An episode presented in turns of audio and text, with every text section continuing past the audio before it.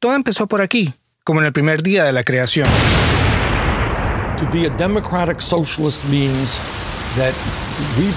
Este es el senador independiente por Vermont, Bernie Sanders. Fue el que abrió la caja de Pandora sacar a bailar la palabra socialismo o mejor socialismo democrático en una campaña presidencial a nombre del Partido Demócrata. Y lo que dice parece razonable. Según él, ser socialdemócrata significa creer en que los derechos humanos deben incluir un empleo decente, vivienda asequible, salud para todos, educación, defensa del medio ambiente, pero en la cuna de la Guerra Fría, del macartismo y del exilio cubano, esa palabra suena así. Nosotros sabemos que el socialismo es el infierno y la señora Shalala se declaró socialista hace pocos días. Ella es María Elvira Salazar, representante republicana por el Distrito 27 en el sur de la Florida. Y yo soy Sergio Otálora.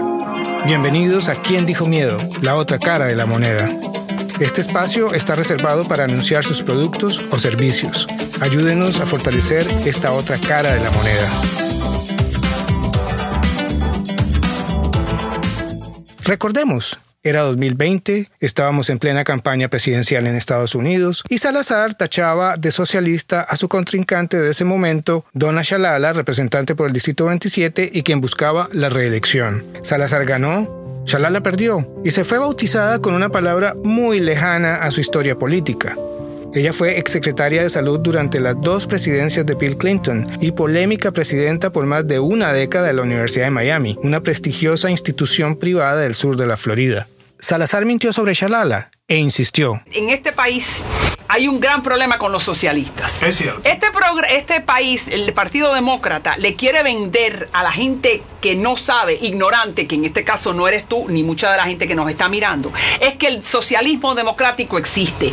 Y no hay ningún tipo de democracia cuando se une con la palabra socialista. Claro que no. Punto. Y desgraciadamente el Partido Demócrata, que eso no había ocurrido antes, se está arrastrando y está secuestrado por un grupo de gente, empezando por Bernie Sanders, que todo indica. Era una mentira tras otra. Los republicanos, gracias a Bernie, se encontraron con una mina de oro y la explotaron a fondo. La verdad era lo de menos. La idea básica era montarse en la palabra socialismo y equipararla con el socialismo en Cuba o, bueno, cualquier cosa que esa palabra signifique en Venezuela. Y el gran cruzado de esa campaña no podía ser otro que... Tonight, we renew our resolve that America will never be a socialist country por supuesto, Donald Trump, quien dijo en su último discurso del Estado de la Unión en febrero de 2019 que él y su gobierno y su partido renovaban su decisión de impedir que Estados Unidos se convirtiera en un país socialista. Trump se aprovechaba de una ola que había subido con fuerza en las elecciones de mitad de término de 2018 y que tuvo su clímax en las presidenciales de 2020. Esto fue lo que dijo el representante republicano por el Distrito 25 del sur de la Florida, Mario Díaz Balart, en su defensa de la reelección de Trump. Y este presidente sabe y, es lo que está evitando que los Estados Unidos se convierta en el paraíso socialista o el paraíso progresista, como lo llama el señor Biden, como lo llama el, señor Bernie Sanders, como lo, lo llamaba Castro, como esa palabra progresista. Y esta fue la manera como el senador republicano Marco Rubio entusiasmó al público en una manifestación de Trump en Opaloca, en el condado Miami-Dade, un día antes de las elecciones del 3 de noviembre. And on Tuesday night, we will send a clear message to those who doubted. We are Americans. We love this country. We want to make it greater than it's ever been. And it will never be a what? Socialist country. It will never be a socialist country. Ni una palabra más ni una palabra menos que Estados Unidos nunca, nunca sería un país socialista. Y esa misma noche, la congresista por el Distrito 26, Debbie McCarcel Powell, fue derrotada por el republicano Carlos Jiménez, quien en ese momento era el alcalde del condado Miami-Dade. ¿Adivinan de qué habló el vencedor? Nosotros venimos, muchos de nosotros que están aquí, vinimos de otro país. Sabemos lo que, lo, que es la tiranía, sabemos lo que es un socialismo. Por eso que estamos aquí. Y yo me postulé para asegurar que esto no iba a llegar aquí, porque yo estoy aquí para proteger a mis niños y a mis nietos, para un futuro mejor para Lo increíble es que el Partido Demócrata no tiene un átomo de socialista, no está en su ADN. Todo lo contrario, durante muchos años fue más bien un partido reaccionario, en algún momento de su historia estuvo a favor de la esclavitud y en el siglo XX cambió un poco el rumbo. Franklin Delano Roosevelt, demócrata, creó el Seguro Social, es decir, la posibilidad de que los trabajadores pudieran tener un ahorro al momento de su retiro. This Social Security measure gives at least some protection to 30 millions of our citizens. Decía Roosevelt que ese seguro social por lo menos le daba alguna protección a lo que en ese entonces eran 13 millones de estadounidenses. Y Lyndon B. Johnson, también demócrata, dio vía libre al Medicare y Medicaid. El Medicare es un seguro de salud público, un beneficio que reciben los mayores de 65 años en Estados Unidos. El Medicaid es un programa federal pero administrado por los estados para garantizar la salud a personas de bajos recursos. Dos demócratas que hicieron historia. Y en los años 60 los demócratas fueron aliados y defendieron la lucha de los afroamericanos por los derechos civiles, entre ellos el derecho a votar sin obstáculos. En su momento, los republicanos atacaron todos esos programas como comunistas, nacidos durante la Guerra Fría, como se le llamó a esa aguda confrontación entre Estados Unidos y la Unión Soviética. Pero ni Roosevelt ni Johnson se refirieron a esas propuestas como socialistas. Y casi 80 años después, los republicanos también gozan de esos mismos beneficios que alguna vez calificaron como salidos de la entraña del oso ruso. Oigamos a Marco Rubio durante el debate de precandidatos presidenciales republicanos en 2016. Dana Bash, periodista de CNN, le preguntó qué tanto habría que ampliar la edad de retiro y recortar los beneficios del seguro social. Esas son las palabras del senador republicano Rubio. Let me say that uh, you're right. There are about three million seniors in the United, in Florida with uh, Social Security and Medicare. One of them is my mother, who happens to be here today. I'm against any changes to Social Security that are bad for my mother, and we don't have to make any changes for them. Esas son las palabras del senador republicano Rubio ningún cambio para el seguro social, sobre todo para personas de la generación de su madre. El comediante Steve Colbert, que presenta un famoso programa en la franja de la medianoche, le hizo la pregunta del millón a Bernie Sanders. Why, why do you need to call yourself socialist? Because that has such, that's freighted with so much negativity in the United States. Clarito, ¿por qué Bernie se llamaba a sí mismo socialista teniendo en cuenta lo negativo de esa palabra en Estados Unidos? Sanders, ante esa pregunta, insistió en sus argumentos de siempre, es decir, que ideas como salud para todos y educación pública gratis son respaldadas por la gran mayoría de votantes. Y por lo tanto, el término socialdemócrata no tiene ningún problema. Nadie quiere que se acabe el Medicare o el Medicaid, mucho menos el seguro social, pero otro gallo cantaría si Roosevelt o Johnson hubieran dicho en su momento que esos eran proyectos socialistas puestos en práctica por los partidos socialistas de la Europa Occidental, la que no pertenecía a la órbita soviética, porque para muchos en el sur de la Florida y en otras partes de la tierra del tío Sam, los demócratas son socialistas comunistas que cantan este himno al levantarse y al acostarse.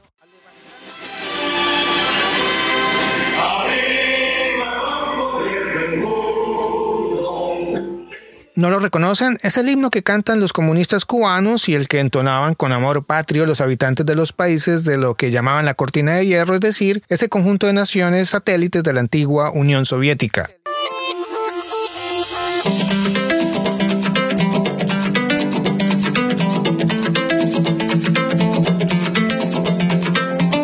Espacio está reservado para anunciar sus productos o servicios. Ayúdenos a fortalecer esta otra cara de la moneda.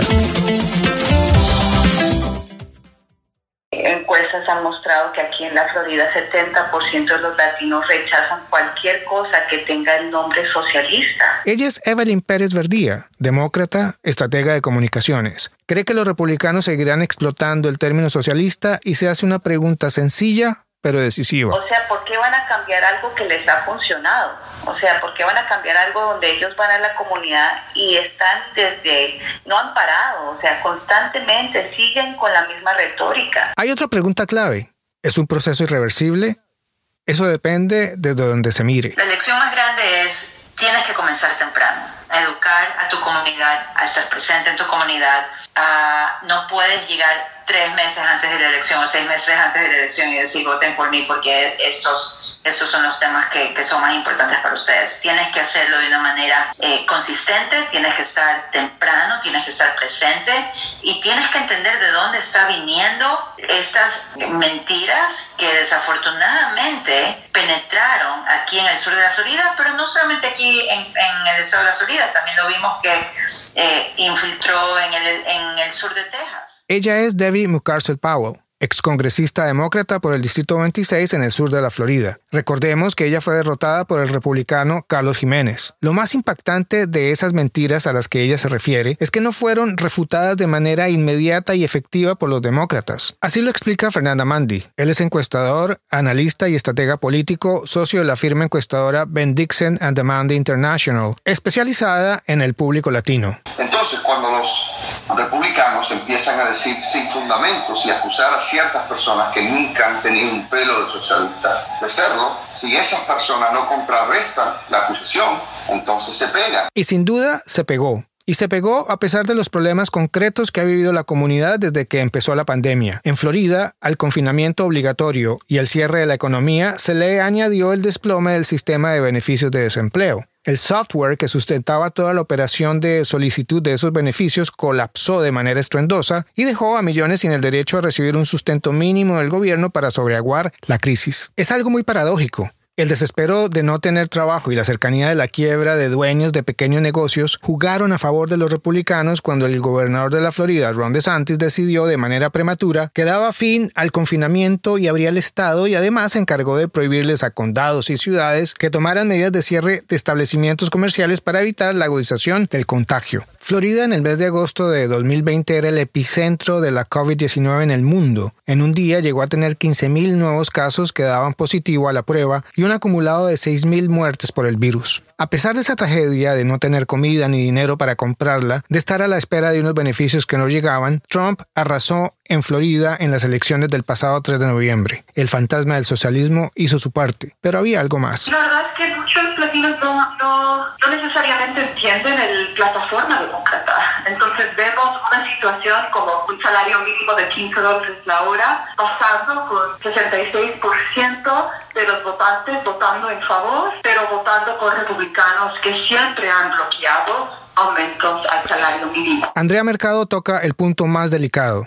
Y ella sabe por qué lo dice. Es una activista comunitaria, directora ejecutiva de la organización Florida Rising y cofundadora de la Alianza Nacional de Trabajadoras Domésticas. En el terreno, fue testigo de cómo se desenvolvieron las cosas antes de las elecciones. Trump estaba gastando dos veces más que, um, que la campaña de Joe Biden en junio de 2020 en los medios en español. Ellos han, han escogido invertir de largo plazo en desarrollar relaciones con la comunidad latina, mientras que los demócratas, los recursos siempre vienen de último momento, siempre vienen, Joe Biden empieza a gastar mucho más que Trump, tres veces más que Trump, pero en octubre, cuando muchos ya han votado por correo. Entonces, yo, yo pienso que queremos ver el Partido Demócrata y Joe Biden realmente solucionando el problema que ellos están, evidentemente, están teniendo con los latinos, perdiendo votos latinos, no solamente en Miami, pero en todo el país. Pero el Partido Demócrata no va a dejar de serlo, es decir, tiene unas ideas y en este ambiente y mientras siga siendo una mina de oro electoral, siempre será señalado por los republicanos como un partido socialista comunista. Algunos creen que la colonia venezolana y cubana en el sur de la Florida se perdió para los demócratas, sobre todo que el llamado Estado del Sol demostró en la última elección que ya no es un estado que a veces vota republicano y a veces demócrata, sino un lugar en el que los republicanos mandan. Fernanda Mandy no lo ve de esa manera, pero sí cree que en el Partido Demócrata... A lo mejor sí piensan que puede ser que la colonia cubana-americana y posiblemente la venezolana es una colonia que va a ser muy difícil, si no imposible, intentar de, hacerlos considerar el Partido Demócrata. Yo, yo pienso que, eh, yo no pienso, no comparto esa visión porque sí conozco que cuando se hagan esfuerzos, y parte de eso fue por mi propia experiencia, siendo una de las personas que hizo ese esfuerzo en los años de Obama, sé que pueden llegar a esta comunidad eh, puede ser que las políticas que se implementan le ayudan, le transforman la vida y con eso te regalan el apoyo político, pero no va a pasar en un vacío, va a tener que ser un esfuerzo dedicado, comprensivo. En el último sondeo de la encuestadora Bendixen and Demand International, un 40% de los cubanoamericanos cree que Joe Biden llegó a la Casa Blanca como resultado de un fraude electoral masivo. Eso a pesar de las enormes evidencias que afirman todo lo contrario, que no existió dicho fraude electoral, pero ha habido una campaña consistente y organizada de desinformación.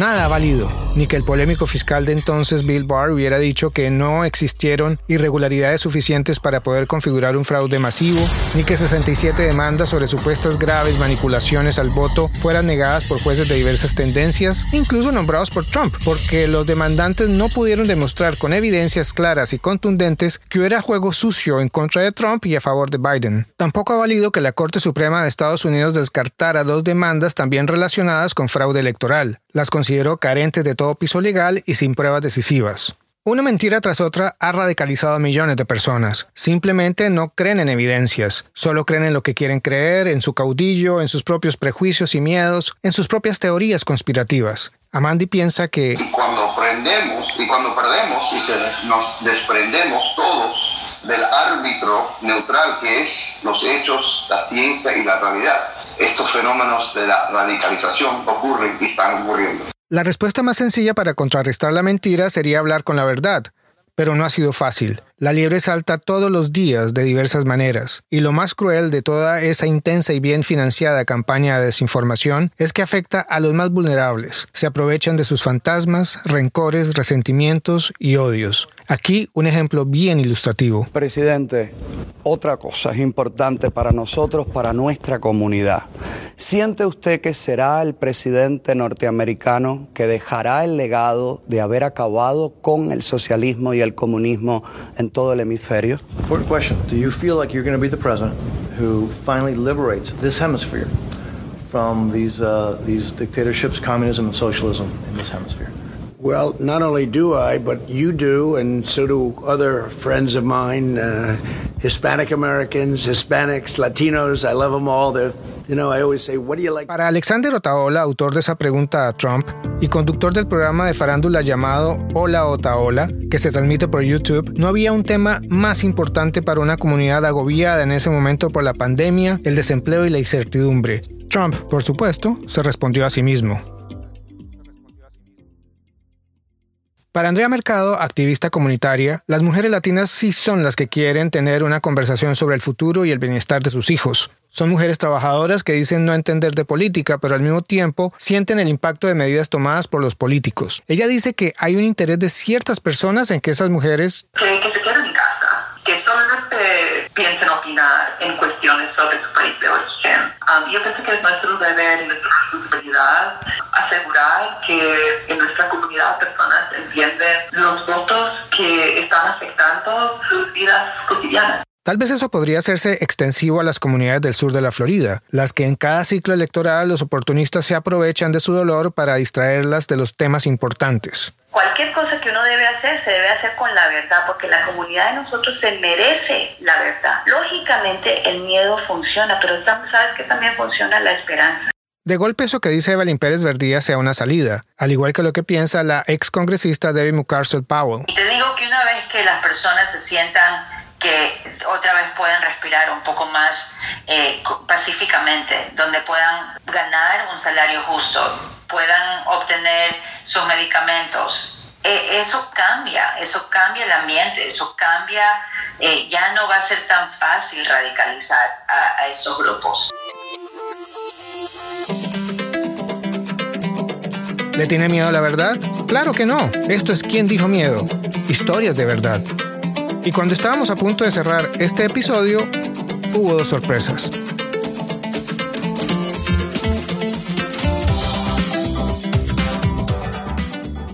En Tallahassee, la capital de Florida donde queda el Congreso Estatal, la Cámara dominada por los republicanos aprobó una resolución en la que condena el socialismo democrático y en favor de los verdaderos valores americanos de libertad individual, la propiedad privada y la democracia constitucional. En uno de sus considerandos afirma, en muchas naciones que han confiado en el socialismo democrático para mejorar la vida de sus ciudadanos, el resultado ha sido caos económico y social y un estándar de vida extraordinariamente bajo para una vasta mayoría y la ausencia de libertades individuales para todos. La resolución pasó 79 votos a favor, 36 en contra. Estos 79 congresistas saben de qué están hablando. Se avecinan más elecciones y vale la pena seguir engañando al electorado. No los anima la ignorancia, sino el oportunismo. Esos congresistas saben que en Europa Occidental y los países escandinavos hay elecciones pluralistas y diversos partidos. A veces ganan los conservadores y en otras ocasiones triunfan los socialistas. Todo lo contrario a los regímenes de partido único de Cuba, China o en su momento la Unión Soviética y sus satélites de la cortina de hierro. ¿Creen los republicanos de la Florida que pueden meter en un mismo saco a Fidel Castro con el dirigente socialista español Felipe González o que Carlos Andrés Pérez, legendario dirigente venezolano, líder histórico de Acción Democrática, partido afiliado a la Internacional Socialista, entre otras cosas, es lo mismo que el Partido Socialista Unificado de Venezuela, el partido cuyo líder es Nicolás Maduro? Ellos no lo creen, por supuesto, pero saben que hay mucha gente dispuesta a seguir esa mentira, guiada por sus prejuicios y muy personales experiencias políticas. Caracol es una marca muy poderosa en Colombia y lo es también en el sur de la Florida donde se llama Caracol 1060, una estación de radio que fue por muchos años vocera de la colonia colombiana y al final de toda la comunidad hispana del Estado del Sol. Esa emisora pasó a manos del grupo Prisa de España y ahora ese mismo grupo vende la emisora a America CV Network, un grupo de medios de la Florida dueño de América TV. Si la FCC, la agencia que regula la radio y televisión abiertas en Estados Unidos, aprueba esta transacción comercial, la emisora cambiaría de nombre y se llamaría América Radio. Hace más de 30 años, cuando Caracol llegó a Miami, significó una ola refrescante de diversidad. Ojalá los nuevos dueños sigan esta larga tradición de darle cabida a diversas voces de la comunidad.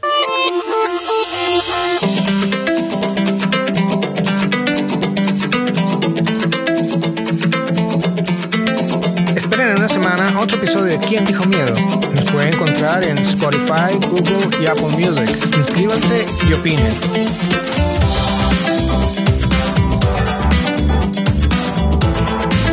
Agradecimientos especiales a David McCarcel Powell, Andrea Mercado, Fernanda Mandi y Evelyn Pérez Verdía. Y por supuesto, a Zaira Peláez y Pedro Otálora. Esto es ¿Quién dijo miedo? Historias de verdad.